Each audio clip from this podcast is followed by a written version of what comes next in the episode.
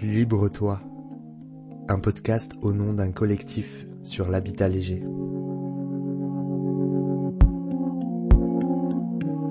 Il et elle habitent un habitat léger, sans fondation physique. Son départ ne laisse qu'une empreinte sur le sol, comme celle d'un animal sur une terre humide. Il et elle ont fait le choix d'habiter un chez-soi à taille humaine, qui flirte avec les limites législatives. La normale est en avance sur son temps. Qui sont-ils, ces habitants légers?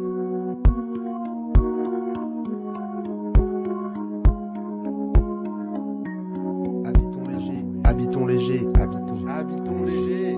Ce qui fait que je suis là, bah, c'est parce que euh, on rigolait avec mon ami tout à l'heure là. À 14 ans, tu vois, on avait vu Into the Wild. euh, on était avec nos, nos petites bouteilles et puis notre petit apéro et puis voilà, direct, on se disait, ah, nous, on veut faire ça quoi en fait. On veut vivre dans la nature, on veut. Et puis petit à petit, le cheminement euh, là se fait, se met en place. euh, puis on arrive ici, quoi. On arrive à. on a, on a commencé en fait euh, dans un jardin d'un ami à Nantes de faire de la permaculture. Voilà, pour se s'acclimater au truc, voir ce que ça, ce que ça allait nous apporter. Ça nous a apporté que du bonheur en fait. du coup, on s'est dit, faut qu'on, faut qu'on ait un terrain plus grand, faut qu'on ait un terrain absolument. Et on a fait des recherches pendant deux ans sur le bon coin et on a trouvé cette petite perle rare. Comment dire, de, de- on a appelé, on a appelé Anto et Steph, c'est les paysagistes qui viennent nous fournir euh, bah, tout le- tous leurs déchets verts. Parce qu'il faut savoir que bah, ils payent en fait les déchetteries euh, pour déposer leurs déchets verts. Donc nous pour faire de l'amendement, bah, c'est le top pour créer nos massifs. Et euh, puis voilà, pareil, appeler un apiculteur pour qu'il vienne euh, gratuitement euh, bah, faire du miel ici, puis il nous en offre. Du coup, c'est un, voilà, c'est un bon deal. le fait d'avoir les paysagistes, ça change la vie parce qu'avant on était en mode euh, express, on avait, on avait acheté un petit express et euh, on allait à la déchetterie chercher le déchet vert quoi. Donc c'était euh, voilà quoi, c'était pas. euh, ils viennent te le livrer direct. Là, ils viennent le livrer directement avec un gros camion. euh. Alors, le terrain, ouais, il y a 3 hectares. On peut dire que c'est un gros carré avec une petite pointe euh, en haut à droite. Euh, Il y a toute une première partie, euh, c'est-à-dire que les deux premiers tiers, ça va être plus une prairie. Mais il y a quand même, c'est très sauvage. Hein. Nous, on laisse tout monter, les apiacées, les, enfin, on laisse tout monter en graines pour les oiseaux, pour bah, tout quoi en fait. Les vipères, les salamandres, les batraciens, j'en passe des meilleurs. Mais et puis là, y a le, dernier tiers, c'est une partie forêt avec plusieurs bassins qui, on pense, euh, ont été creusés euh, dans le temps par les anciens, parce qu'ils se rejoignent, ils sont reliés les uns avec les autres. Alors le sol, le sol c'est sol argileux. Euh, sur toute la première, les, deux premiers tiers c'est sol argileux. Puis dès qu'on va vers la- le sol forêt, ça va être plus acide, le terre est plus noir, il y a, tu vois. C'est vraiment complètement différent quoi. Et nous, bah, on fait de l'amendement justement pour euh, parce que c'est compliqué de commencer sur une terre lourde comme l'argile, avec les trucs dans les pieds dans l'eau et tout. Donc le fait de faire de l'amendement, ça, ça va transformer les 15-20 premiers centimètres en terreau en fait noir, pour que ce soit beaucoup plus simple. euh, et puis même euh, en termes de pour ouvrir des parcelles, pour étouffer la pelouse, pour étouffer euh, voilà. si tu fais pas d'amendement, c'est compliqué, hein, tu dois bâcher quoi. Puis nous la bâche, on n'aime pas ça, c'est pas beau visuellement. Déjà on a un peu de mal avec les serres. on a repeint les véhicules en vert parce que c'est de la pollution visuelle un véhicule blanc, tu vois, pour nous en plein milieu d'un terrain.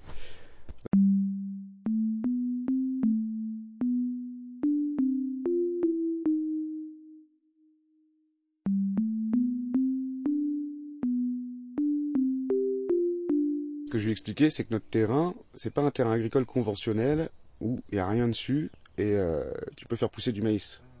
C'est un terrain où il y a des chênes centenaires, euh, il y a une partie forêt, il y a des mares. Euh, nous, on, on est des gardiens, on préserve la biodiversité au maximum, on déronce pas, on, danu- on dénature pas le terrain. Donc euh, je me dis que sur un terrain comme ça, un habitat léger, c'est c'est enfin, c'est viable dans, dans mon idée, moi. Dans, dans l'idée de préservation et aussi de, de devoir être là pour le, pour le jardin.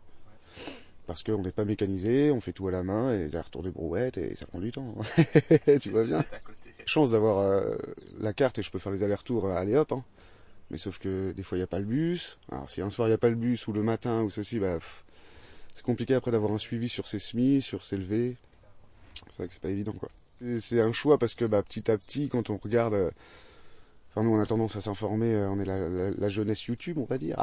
jeunesse tuto, on regarde Damien Descartes, on regarde Olivier, on regarde Solo Fré, on regarde tous ces gens qui, qui ont une manière d'appréhender la vie qui nous parle en fait tout simplement et où on se dit bah oui, c'est à quoi bon dépenser euh, jamais de la vie. J'irai mettre 200 000 patates dans un, un 100 mètres carrés et je construis une maison dans un lotissement où, au final je vais finir par déprimer quoi. C'est sûr et certain.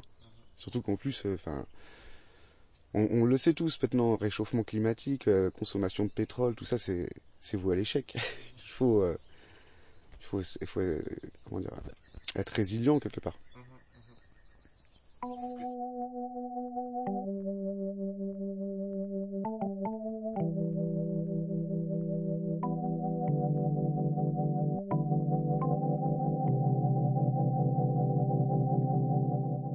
bah du coup c'est une serre lambda de 12 mètres carrés.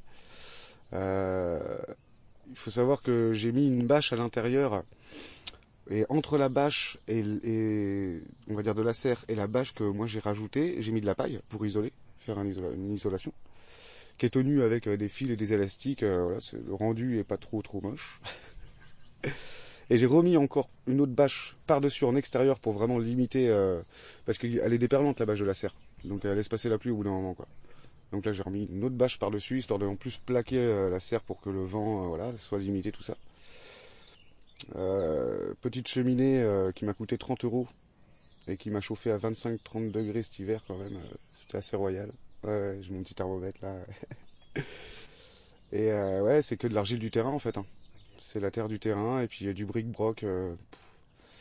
des petites choses que j'avais sur place quoi en fait. Donc euh, on peut se chauffer pour euh, si on a un peu de bois, parce qu'on a la chance d'avoir une petite partie forêt. Si on a un peu de bois, ou alors même quitte à en acheter hein, chez des voisins ou à troquer, je sais pas. C'est vraiment un, luxe, soit un poêle ou une cheminée ou voilà quoi. Parce que l'hiver euh, fait froid et c'est bien humide à la campagne. ah bah oui, ah bah moi je suis indépendant, je bois l'eau de pluie avec mon petit filtre. Je mange à l'eau de pluie tout le temps. Mes pâtes, mon eau, enfin euh, mes pommes de terre, mon riz, euh, c'est la cuve noire euh, qui fait le taf. Hein. je mets l'eau, je fais bouillir et puis hop, c'est bon. Je j'ai pas été malade depuis deux ans. Alhamdoulilah. Euh, l'électricité, j'ai un panneau solaire pour euh, 300 balles. Euh, T'as l'électricité gratuite pendant 25 à 50 ans. C'est quand même extraordinaire. Moi, j'utilise que l'enceinte et le téléphone. J'ai pas besoin d'autre chose. La lumière, ouais, voilà, c'est tout. Mais ouais, là, franchement, quand t'as le chauffage, l'électricité et l'eau, euh, t'as pas le loyer. Euh, bon, c'est compliqué de dire ça, tu vois. Mais en même temps, ça fait partie de la. Il y a un côté très dur là-dedans parce que quand c'est l'hiver, que tu tapes tout le temps la pluie, que t'es dans le froid, t'es dans le vent, tu vois pas grand monde, t'as pas beaucoup de voisins. Enfin voilà, il y a un côté euh, qui peut être euh, difficile et en même temps il y a un côté royal et luxe d'être bah, hors, euh, pas hors système, puisqu'on continue de faire nos courses, on continue de. Mais voilà, mais.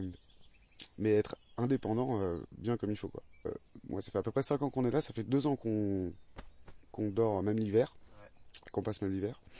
Et moi, je m'y vois à terme bah, y passer ma vie. Hein. J'ai envie de, de faire garder cette parcelle le plus naturel possible, continuer de faire augmenter la forêt, parce qu'on la voit, la forêt qui augmente. Il y a des milliers de chiennes qui apparaissent euh, et qui grandissent chaque année euh, bah, recréer. Euh, bah, nous, on fait jardin verger, donc on plante en plus de planter des, légumes, des arbres fruitiers euh, en masse, on va dire quoi.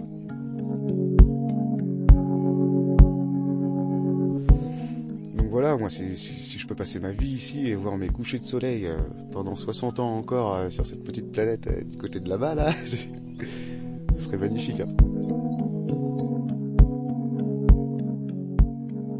Les témoignages anonymes ont tous été récoltés sur la communauté de communes Erdre et Gèvres, au nord de Nantes. Réalisé par Louis Aucoin.